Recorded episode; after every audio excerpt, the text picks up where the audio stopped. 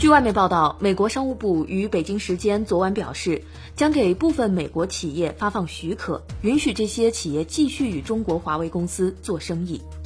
美国商务部官方网站也确认了此事。美国商务部部长罗斯表示，他将给那些与华为做生意但不会对美国国家安全构成威胁的公司颁发许可，并称此举是为了落实两周前美国总统特朗普在日本大阪 G20 峰会上对中方做出的承诺。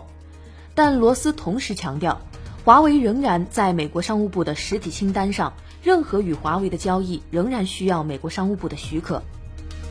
不少美国企业和业内观察人士对这一表态持观望的态度，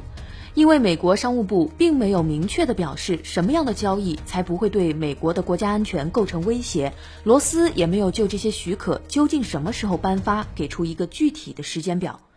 华为方面目前尚未就此事作出回应。纽约时报表示，美国的科技公司其实一直都在游说特朗普政府放宽对华为的限制，因为这些限制不仅会导致一些美国企业失去一个主要的营收来源，而且也不会阻碍华为的发展。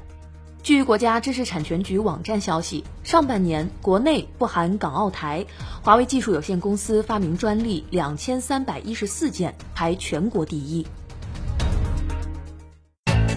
界面财经大事件，了解全球财经要闻，